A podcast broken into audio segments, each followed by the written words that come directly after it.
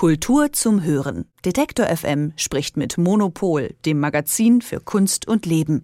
Jede Woche bei Detektor FM. Denkt man an Nevada, dann kommen den meisten von uns wahrscheinlich die Casinos und der Rest der glitzernden Plastikwelt von Las Vegas in den Sinn. Doch mitten in der Wüste, etwa drei Stunden nördlich von der Glücksspielmetropole, befindet sich ein Stück Kunstgeschichte. Dabei handelt es sich um das Werk City des US-amerikanischen Künstlers Michael Heiser.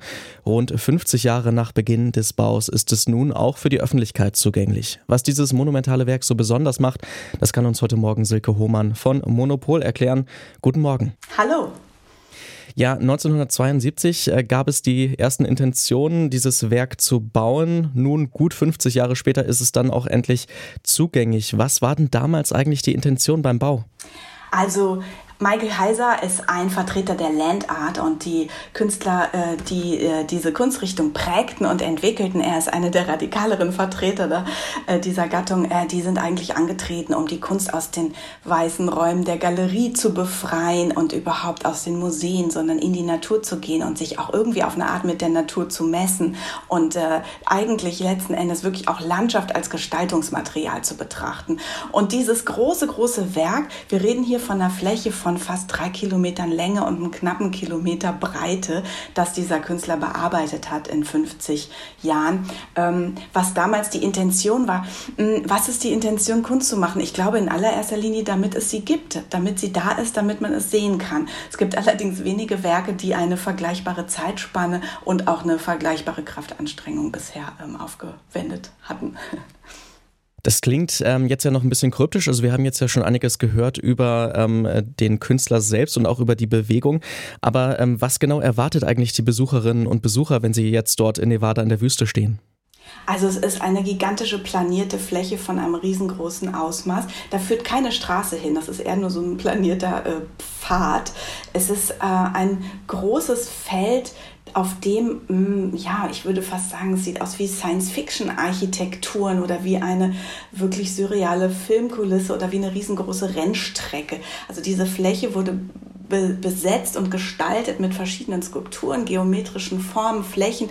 Von oben erweist sich das Ganze dann aber doch auch durchaus als ein durchkomponiertes Bild.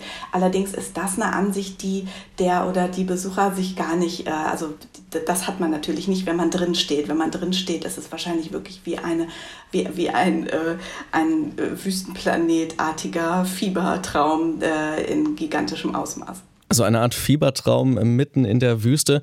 Ähm, könnte man sich das jetzt so ähnlich fast vorstellen wie Las Vegas, dass es eher so ein Touristenziel auch werden könnte oder steckt da noch mehr hinter? Ist da eine tiefere Verbundenheit vielleicht auch mit dem Ort? Es ist ganz bestimmt auch eine große Hommage an die Landschaft und an die Natur, aber auch natürlich ans Kunstmachen selbst. Michael Heiser ist ein Künstler, der absolut nicht die Nähe des Kunstbetriebs gesucht hat. Er ist ein schwieriger, schweigsamer Typ, der arbeitet vor sich hin und der ähm, hat überhaupt keine Lust auf Rummel.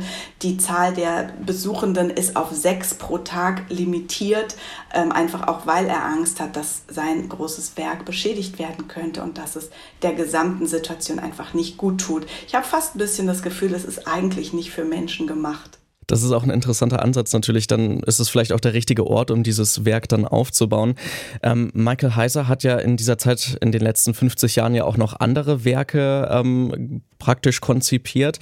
Und es gibt natürlich auch aus dieser Bewegung noch andere ähm, ja, Orte, die auch in so Landart-mäßig gestaltet wurden.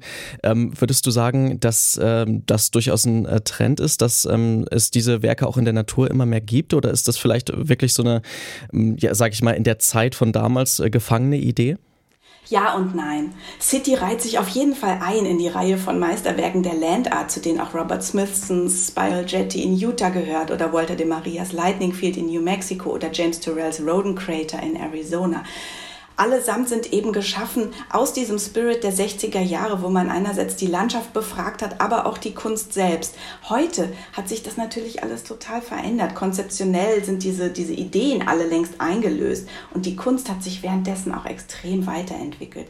Ähm, insofern sind diese Gedanken, die damals der Ursprung waren, die muss man mitdenken, wenn man sich das heute anschaut. Aber natürlich haben wir auch unsere Fragen der Gegenwart. Unsere Bildkultur hat sich parallel total enorm verändert, eine rasante Entwicklung mitgemacht.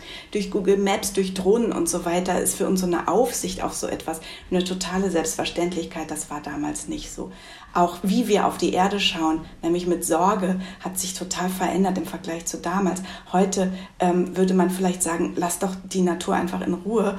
Und ähm, Michael Heiser hat damals, genau wie seine Kollegen der Landart, einfach die Erde herausgefordert und wollte sich daran messen. Das ist etwas, das würde man heute, glaube ich, so nicht mehr machen. Dennoch, er hat eben auch die Zeit herausgefordert und er hat diese 50 Jahre lang konsequent daran gearbeitet. Das muss man immer mitdenken und man kann es, glaube ich, nicht allein mit den Maßstäben von heute bewerten. Das sagt Silke Humann von Monopol. Vielen Dank für deine Zeit an diesem Morgen. Gerne. Kultur zum Hören. Detektor FM spricht mit Monopol, dem Magazin für Kunst und Leben. Jede Woche bei Detektor FM.